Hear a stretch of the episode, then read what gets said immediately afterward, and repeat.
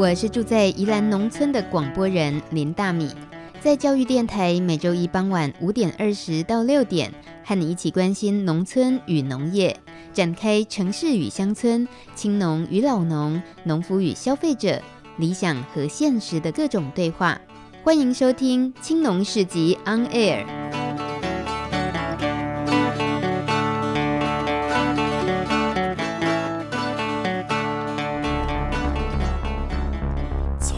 村看世界，看见新农村，舌尖上的农村。走开啦！欢迎收听农情农事播报台，我是主播林大米。农历七月半的中原普渡大拜拜刚刚结束，住在都会区的上班族，除了买一堆自己爱吃的零嘴，摆一整桌敬拜好兄弟之外，可能没什么印象深刻的事了吧？那就更别说七夕那一天，是不是有什么特别的习俗体验了？But，本主播住在宜兰的农村，当然不能浪费这一天啊！果然就有了令人难忘的七夕。大家别担心，我不是要放闪晒恩爱，是要带大家感受一下充满麻油鸡与油饭香的七夕。七夕这一天，你如果来到宜兰市知名的传统市场南北馆走一趟，满街都是麻油鸡，还有油饭香扑鼻而来。在市场长大的紫薇说，这是一年一度市场大变身的时刻。就在七夕这一天，众多摊商都卖起麻油鸡，还有油饭，好手艺不怕比，美味各有千秋。原来是因为七夕这一天要拜祝生娘娘以及她身边的傅四娘娘们，俗称床母、层母，因此还有特制的七色纸纸钱，叫做婆姐衣，也就是给婆姐添衣裳，台语就叫做婆家衣。市场里的小孩就趁着今天沿街叫卖婆姐衣，赚赚零用钱，一份十元哦。加油！加油！加油！加油！听到这个清亮悦耳又饶富韵味的叫卖声，可以算是七夕最具代表特色的声音了。行啊来也拢知影，内行的人都知道，在南北馆市场大楼的楼顶有一间祝生娘娘庙。在七夕这一天来祭拜、求子、祈福的善男信女特别多，供桌上摆得好澎湃，还有免费提供甜汤圆。听庙里的师姐说，今天吃下七颗汤圆的话，能让我们一整年平安顺利、圆圆满满。至于为什么拜拜要准备婆姐衣，还有麻油鸡跟油饭呢？来听听师姐为我们解答。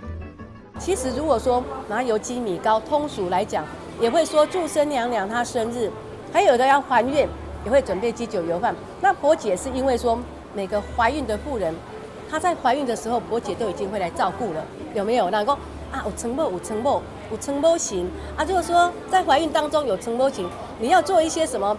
哦，打扫的动作都是要拿个扫把来稍微轻轻扫一下，跟婆姐讲说啊，陈默啊，歹势哦，我要打扫，最后啊，麻烦你向着啊啊！但是呢，呃，她一直从怀孕就照顾我们了啊。女妇女生了，是不是有鸡酒油饭？有这个鸡酒要坐月子，所以说就会把我们那个呃坐月子的拜的鸡酒来当成就是给她吃的啊。流传下来会以为说啊，婆姐就是喜欢吃这个。我们就把它当成说，这是答谢她的东西。我们都知道，救生娘娘掌管着怀孕、生产，成为许多不孕夫妻或者是怀孕妇女的信仰上的寄托。而床母、床某呢，则是负责照顾孩子，保佑平安长大。所以这一天，人们当然就好好准备贡品、鲜花、水果、油饭、麻油鸡，来表达感谢啦。不过，就在南北馆市场里头的时候，大米听到另一个有趣的版本。我们来听听看，卖麻油鸡的这一摊大哥他是怎么解说的。老人家是说，有时候就会小孩子会哭闹，所以会给床拜一拜。那每个地方都有一个上床的床神，然后炉灶有炉神的意思一样。那为什么特别是挑七夕这一天拜床母？因为七夕以后就很多人会生小孩。今天情人节对不对？请你吃一次大餐，感觉有就怀孕了！手牵手啊，嘴嘟嘴啊，啊，吃完饭就满年富贵啊！来是这样啊！总之，趁着七夕这一天，好好祭拜祝生娘娘跟床母，表达感恩就对了。这是充满宜兰味、七夕味，还有麻油鸡味的情人节。明年你也来感受一下吧。另外一则新闻，行政院农委会面对全球贸易自由化、气候变迁、消费者食安意识提升，还有人口老化以及农业部成立等等的诸多挑战，农业政策上必须有所调整。即将要在九月的七号跟八号这两天举办第六次全国农业会议。邀请农业领域三百五十多位，包括产官学界的专业代表来参加，共同要商讨出更完善的农业政策。欢迎关心农业政策以及这个议题的民众，在会议期间可以透过网络看直播，共同关心。你只要从农委会的脸书专业或 YouTube 都可以看到现场直播哦。时间就在九月七号、八号，第六届全国农业会议。以上新闻由林大米编辑播报。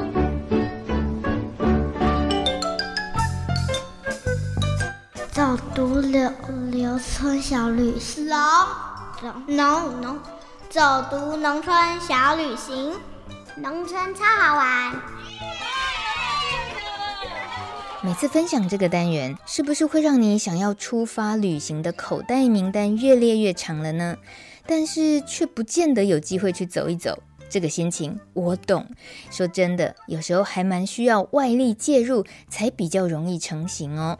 例如上个礼拜，大米的妈妈听完了来宾张浩言他推荐的小旅行内容，就马上跟我说，南投竹山竟然有竹子做的脚踏车，他很想去试试。我马上答应啊。像这样实现的机会是不是就大大提高了呢？所以有一个吸引人的特点还蛮重要的。今天就由大米来推荐，呃，其实是看杂志报道的啦。台湾知名的农业杂志《乡村小路》八月份推出一系列的夏夜计划，也就是适合夏日夜晚的活动。我个人觉得非常值得收藏。不只是打开了你对乡村田园的夜生活的眼界，也可以让你的农村小旅行探索名单再添好几项。举个例子来说，有一位鹿港囡仔，鹿港小孩张敬业，他带着大家走路散步，穿梭在鹿港小镇上，有酒吧，有食堂，当然还有龙山寺。再走走九曲巷，最后再到第一市场吃个宵夜。张敬业说：“这里啊是鹿港人的厨房，三餐加宵夜都可以在这里搞定。不过小吃摊总是消耗大量的免洗餐具，很不环保，他都会自备容器哦。像这样一趟走下来，吹着夏夜晚风，配着古镇的风情，这就是专属于鹿港的夏夜路线。”稍待一会，节目专访有两位年轻女农，绰号呱呱和奶奶，来跟我们聊聊从动画师转行种果树的幸运又充满挑战的旅程。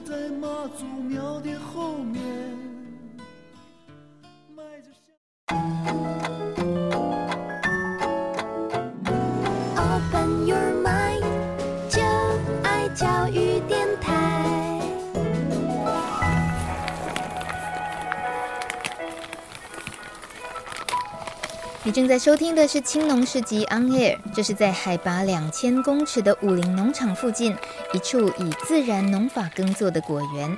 资深果农带着两个年轻徒弟正在采收苹果的声音，背景隐约可以听到贝多芬交响乐。果农说这是给水果听的，同时也是用来赶猴子用的。节目是两位七年级末段班的女生，呱呱林雅敏，还有奶奶黄雅璇。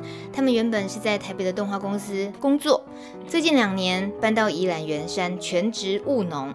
两个人其实是毫无农业背景，在宜兰无亲无故，没田没屋，一切都从零开始，租房子啦、租地啊，这些想一想会有多困难，大家都可以想见。不过这些都不重要，因为他们都度过了。但我们想要听听看，他们回想那一开始的时候，那段日子最幸运的事是什么？我们先突袭考试，先考奶奶黄雅璇。最幸运的地方哦，我觉得有老师教啊。我们本来想要去台中，因为他呱呱台中家有田。后来想说，哎、欸，总不能什么都没种过就跑去台中吧？那就来宜兰看看，因为宜兰就是青农啊、小农啊，网络很活跃嘛。然后来了之后，就有人就问说，哎、欸，你们对果树有没有兴趣啊？有一个人要教教种果树哦，你们要不要去啊？然后就哦，好啊，然后就来了。所以是农村里头有很多很愿意帮忙的这些资深的前辈，是吗？对，我觉得幸运的成分比较大。谁会到一个人生地不熟的地方，然后突然获得帮助？对啊，而且还想说，本来在家乡如果什么都不会，回去可能会丢脸。这个部分就问呱呱林亚明好了。我的幸运的部分比较前面，但是我不太会花钱，所以我还有一咪咪的积蓄可以让我撑一下，这是我的小幸运。然后还有来到农村的时候，第一开始的时候其实是遇到土拉克。然后土拉克就直接在我打工换宿完之后，就直接邀约说，哎，要不要进来团队里面呢？有有田刚好就是可以给我们接，然后问我们有没有兴趣这样子。也想知道你们在台北的动画公司上班的时候是同事，其实就等于你们的专业领域蛮相近的。呃，现在变成果农，其实务农生活跟在都会的工作生活，这已经现在你们心里面经过了两年，大概很好可以。判断出哇，有哪些差异很明显，就不管是对你们自己的身体的经历，或者是生活上啊、环境上的，我们这次先听听看呱呱。呃，最大的差异嘛，嗯，就是看天气，看天气行动是最明显的差异。就是有的时候哦，你的工作流程都排好了，哦，我今天就是要干嘛，明天就是要干嘛，后天就是要干嘛，或者是来个下雨，或者是大太阳，你就原本的东西就全部打乱，你就要重新再排过一次。就完全不能照着说，诶、欸，你以前是坐办公室，所以大部分的状况都是你经过事先的安排，都可以照呃行程前进。但是做农是没办法，看我们的作物，看天气去行动。嗯，对，我们是被自然左右，那种反而被自然掌控的感觉吗？是这样吗？会不会有点很很无奈的另一种生活的那个无助感？会不会？哎、不会，因为我觉得人本来就是，你本来就是 生物，然后这个自然界的一部分，所以我就觉得哦，好像蛮正常的，就是下大雨就不要干嘛，然后打雷的时候就不要干嘛，天气好的时候就赶快去做一些什么事情，这样子就是很自然的跟着一些身体的状况，然后跟着一些天气的状况去行动，我就觉得还蛮喜欢的。我喜欢变化，我喜欢捉摸不定的感觉，就是随时都有一种身体跟心灵都属于一种动态的感觉，而不是一直哦，好像我一定要坐下来，然后沉住气，然后做完一些啊、哦，我可能不太想做的事情这样子。啊，那这部分我跟恁阿公跟恁阿妈解释一下，都是坐不掉的意思啦，这个孙啊坐不掉。嘿，不错，非常好好。好，那对于上班族跟果农感觉差异很大的地方，再听听看奶奶的想法。以前在办公室，我们的分工会非常的细，比如说采购归采购，行政归行政。可是务农之后，如果你要自产自销，你就是从头到尾，从生产，然后哦，生产之前还要知道什么什么土壤是怎样啦，然后作物怎么长啦，然后天气怎么变化啦。然后要怎么应对啦？好，生产这一关过了以后，东西产出来，哎，谁要买啊？然后找客人，然后你要行销，你要行政，你要算钱，然后很多很多很多都是要从头自己来，而且每一样都要至少要有一些专业，就因为你你如果不懂某一些东西，比如说你卖东西，可是你不懂财务规划，然后你的金流卡住了怎样的，就是会造成你。后续很多困难，因为你如果在这边卡住，那你这边都忙不完了，那你还要忙农事，所以嗯，变成说就跟创业一样了，就很像开一间小店，就是跟坐在办公室里面被分工做一样工作是完全不一样的状态。对，所以就变反应要变得很快，不然我之前在做办公室就哎、欸、反应有点慢。再来是我觉得身体变很好哎、欸。之前坐办公室的时候，我超容易生病。然后我我有一次很厉害，就是三十九度高烧，连续五天，然后好不了。就是那个环境是一种精神压力，可是，在田里面，你有时候看到作物很好的时候，你就会跟着开心起来，觉得那个状态是不一样的。你刚刚用一个比喻，就是其实很像创业，来农村务农，像是创业一样，什么都要会的这个部分。你自己本来上班族，你也就想说要尝试看看务农，可是它距离怎么变成是创业，这个落差很大吧？你怎么能够，呃，瞬间能够应付起这些？其实来务农的时候，我就已经把身心状态调整成我就是要从头到尾做了，所以我会运用我从以前到现在所有学到的知识，比如说我做过行政，然后我会画画，所以会一点设计，然后我可能有管账过，所以知道一点管账的东西，然后。以前读书的时候学过行销，所以我知道一些行销的东西，就是把它全部都融合起来，有一些信心，是对自己的信心。应该是说我有心理准备要这样做，可是我不一定知道我做得好，但是你一定要做才会知道。不过，呃，以女性的身份来讲，奶奶呱呱，你们是外来的人住在这里，然后务农，一切看起来就是，哎，都都不是老手。然后那么的陌生，可是你们很认真，很乐于在农村的这样子的务农生活。以女性的身份在农村生活这两年来，你们觉得因为是女性而特别受到的关注会有哪些层面？先请奶奶说说看。第一个就是孝心啊。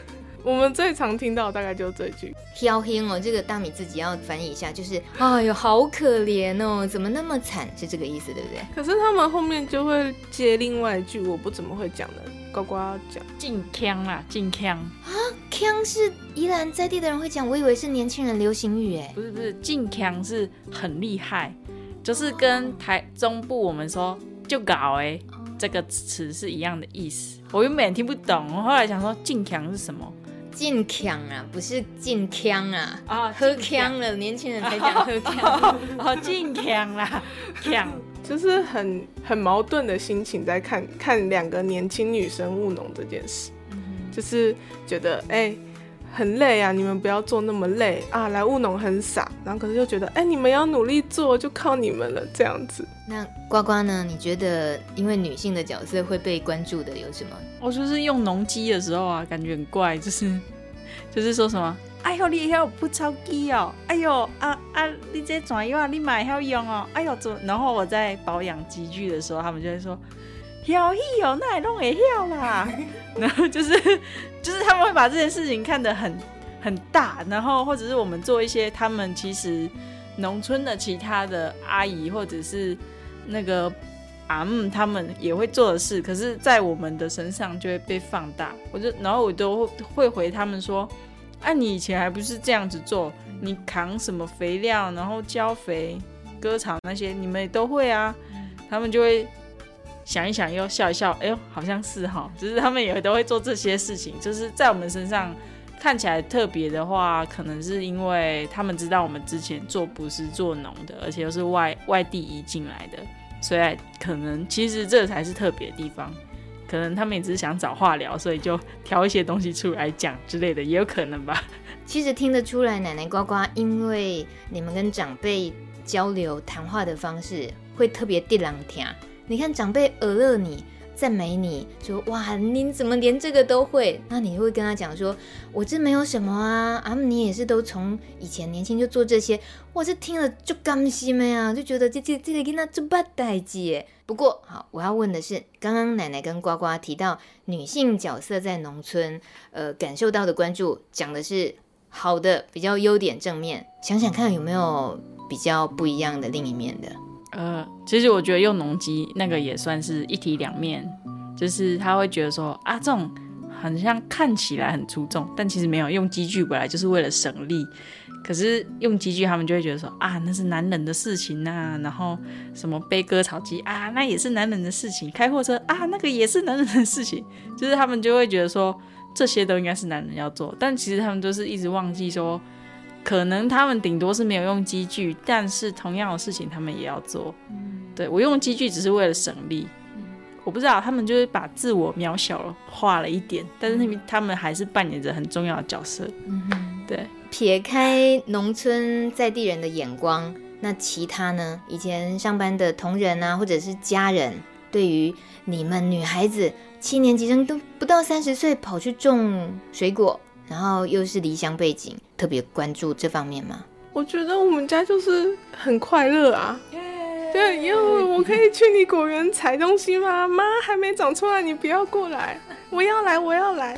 然后就带一堆人来，然后失控这样的。一般会想说，可能老一辈的会觉得啊，你女生就嫁人就好之类的。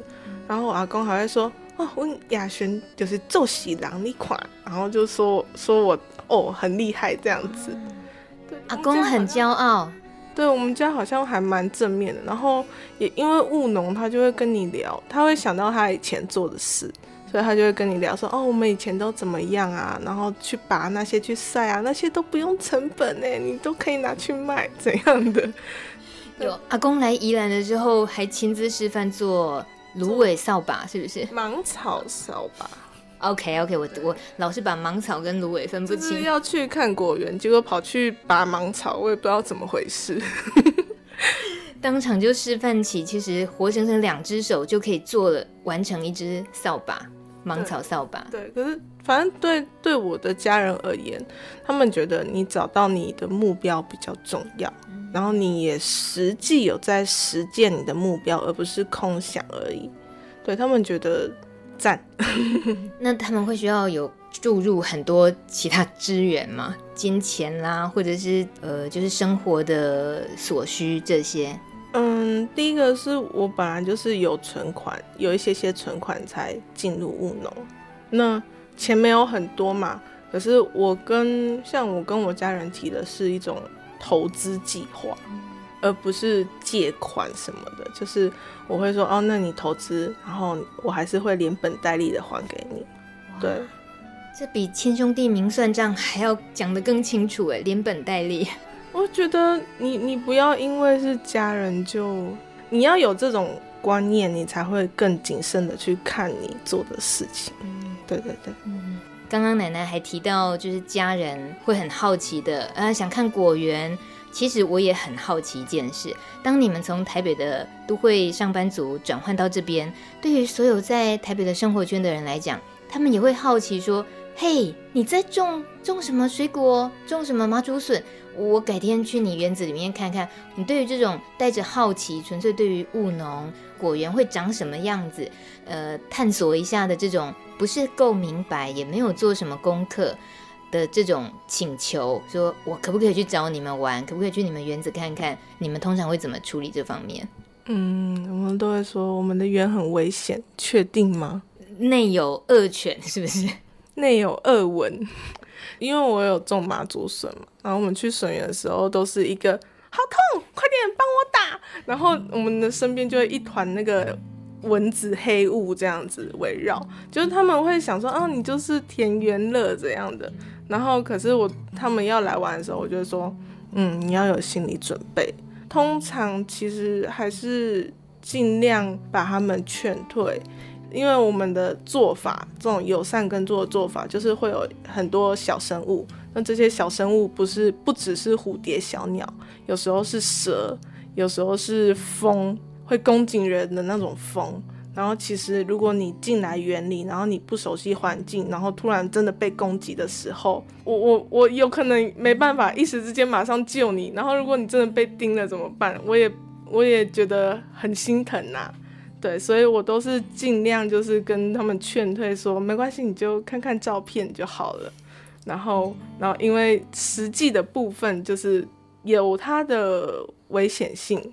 所以还是尽量不要让，嗯、呃，对环境比较不熟悉的人就进来园里这样。其实你们对于园子里的一些生态的维护，我们也都看得出来很用心。只要有 follow 土拉克这个 FB 专业，或者是呃看奶奶跟呱呱的 FB，你们每次发现一些小动物就开心的跟什么样，好像都是家里一份子一样。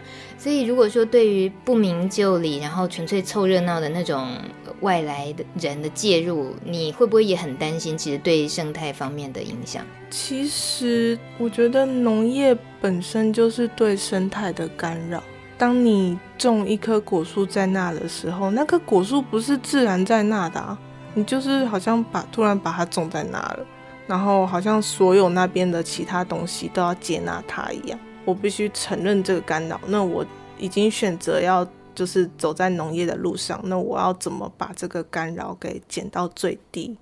我想这是我之后会一直问自己的问题，跟继续做的一个功课。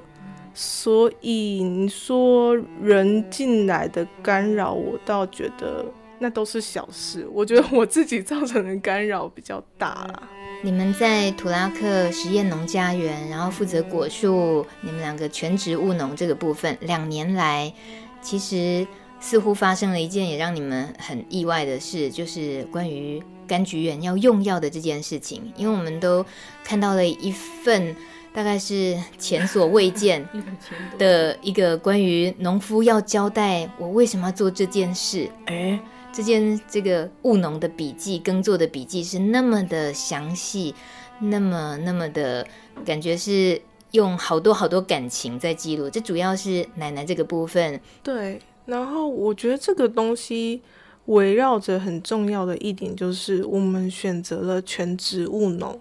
所以我们的所有收入就是农产品，大部分、绝大部分就是农产品。今天之所以会用药，就是果园出了一些状况。嗯，第一个刚开始会想到的是经济层面，那我们没有其他收入的时候怎么办？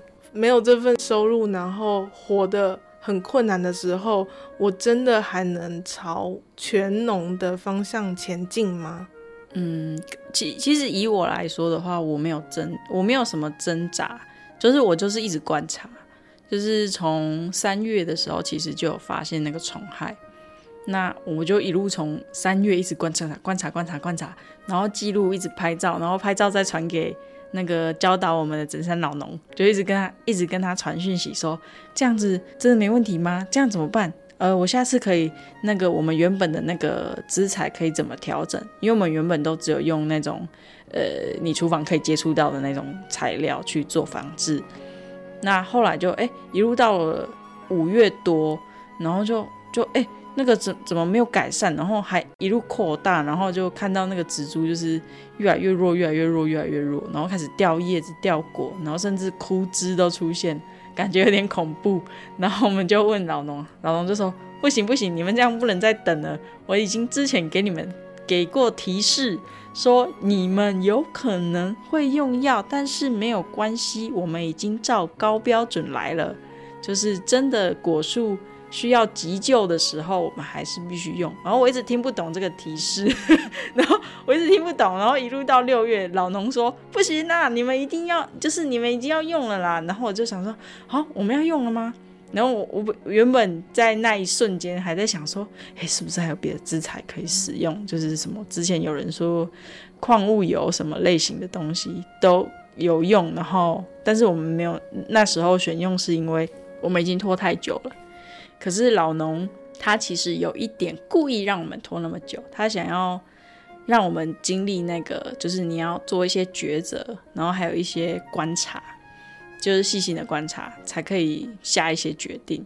这个决定对我们来说很重要，是说我知道我原本可以做的考虑，我可以做的一些尝试都已经试过了。那但是他最后还是植株的状况没有改善，那病虫害扩大，那我们就只能说哦。赶快要救果树，因为你总不能看它在那边就是病恹恹，然后很虚弱，然后快死掉，然后又没有死，然后你还要让他在那边拖着嘛？你就赶快救他吧，就是有点像哦，赶快赶快给他一个退烧药，因为他的烧就是退不了，就赶快给他一点药，然后让他赶快缓解，然后甚至治疗这个状况，才能够赶快在。治疗之后，赶快他恢复精神，才有办法再回到我们原本的那个不要用药的操作方式。所以我也没有做太多的挣扎什么的。比较挣扎的是我，当然第一年我们都顺顺利利过了，但是那就是老天爷待我们好。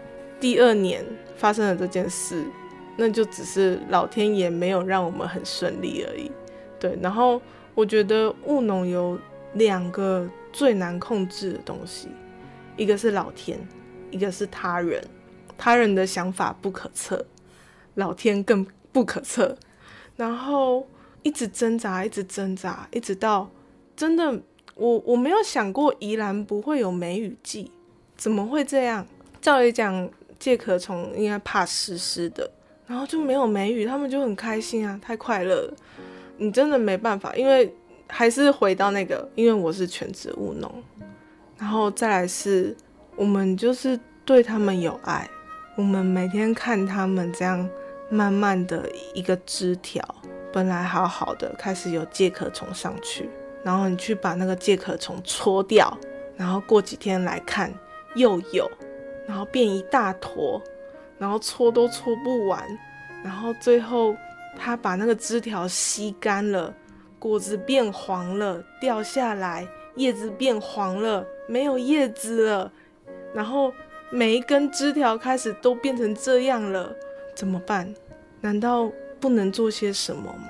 对我们来说，那个已经不只是经济作物在那。我们这样子一年这样陪他，他是我们的朋友，是我们的伙伴。我们没办法就这样看他这样死掉，真的会死掉。然后你必须要面对这个事情。在你那一篇。土拉克柑橘园用药说明，洋洋洒洒，我想可能有近万字。至少我现在比较懂，原来这个感情的整个酝酿有那么深。光是读，当然也就知道。那我可以感觉得到，在你们公开了这份声明之后，得到的回馈。呃，大部分其实是很感动，然后还有很感谢。我个人的部分比较偏向于感谢，就是我学到好多。就我没有务农，那或许我其实跟你们很多支持你们种果树的这些消费者一样，会觉得哇，你们好用心，然后友善环境啊，怎么你们也会遇到用药？那原因是什么？可是你可以有那么详尽的整个。从头到尾，你是怎么记录的？你们的处理的方式，像呱呱说的，一切就都是自己心里很清楚，然后用心用力的尽量去处理，到最后就走到这一步，那也尽量让它完善这样子。我觉得这种学习好难得，这或许是呃我们平常在农村遇到的其他老农啊，或者是资深的啊，嗯，他们会不太懂、不太理解，他们过去应该也。不太可能做这样子的对外沟通，跟消费者沟通，可能都没有这些机会。其实刚开始要就是要开始写这份东西的时候，我就一直在想说，如果我今天只是诉说一个结果，是大家在乎的吗？大家去会想要参与友善耕作，不管是消费还是生产的人，其实在乎的是过程，而不是结果。我之所以会写了。那么久一个多月，就是我希望可以带大家回到那个过程，那个东西就是真的不是东一个结果说，哎，我今天用药了，你们要买不买看你们，而是有很多要考虑的事，有很多的想法想要告诉大家。嗯。对，就不止你种果树，把它当朋友家人，然后跟你买水果的人，你也觉得你有很大的热情，想跟他们分享你种植的经验，然后你遇到的事情。最后，我想要比较跳痛的，想要问一下，对于务农总是被当成没前途，或者说住农村哦，那大概是都市混不下去了。这一类的话，你们听到这一类的话，对两位奶奶呱呱而言，你们现在会怎么回应这样的话？你不要把这个东西框在务农。我们家做水电的，从小就会听到爸爸妈妈说：“哎，你要好好念书啊，你要坐办公室，你不要去那个啊。”阿嬷也常常说：“你不要做水电啊，手黑妈妈很累啊，怎样的？夜市摆摊的好了，说不定他也会这样跟他的儿子说。”说不定坐办公室也会说啊，你以后你以后要去跑山啊，去闯闯啊，去世界旅游啊，不要像爸爸坐在办公室坐了一辈子。奶奶的见解，这个 突破点，这个突破点非常好。高光觉得呢？我其实我没有想过这个问题。那如果说啊，做做农村没前途，我那我想说，那你可能也是在农村混不下去吧？漂亮。漂亮好！今天节目就到这边了哦。好，谢谢奶奶乖乖继续努力种出好吃的水果给我们吃哦。啊，谢谢谢谢。小市集大通路，长期关注饥饿与贫穷的安娜拉佩说：“我们每一次的消费就像是一张选票，决定着未来地球的样貌。”最近两年，台湾受到日本第一部富有食材与生产者报道的杂志《东北食通信》的影响，也开始了台湾岛屿上东南西北各自精彩的食通信。订一份杂志，读里头的在地人文历史与生产者的故事，还同时可以收到食物，可以即时品尝。这件事真的太酷了。例如最新一期的《东台湾食通信》，是以花莲大同部落的丫丫阿嬷生产的马告，加上台东长滨穆勒诺斯生产的刺葱盐，成为本期故事实体。来自大山大海的生命力。这一期除了有刊物与食材，还有生产者的亲笔信。很有温度的刊物，暖心也暖胃。如果你也想体会的话，直接搜寻“东台湾史通信”就找得到。今天节目访谈奶奶跟呱呱他们用心耕耘的果园。如果你对他们的故事有兴趣，也想表达支持的话，只要搜寻“土拉克”，泥土的土，拉力的拉，客人的客，土拉克就可以找到了。感谢您的收听。想要知道更多农村故事，可以搜寻“米米之音”，稻米的米，米米之音。下个礼拜一傍晚五点二十分再见喽，拜。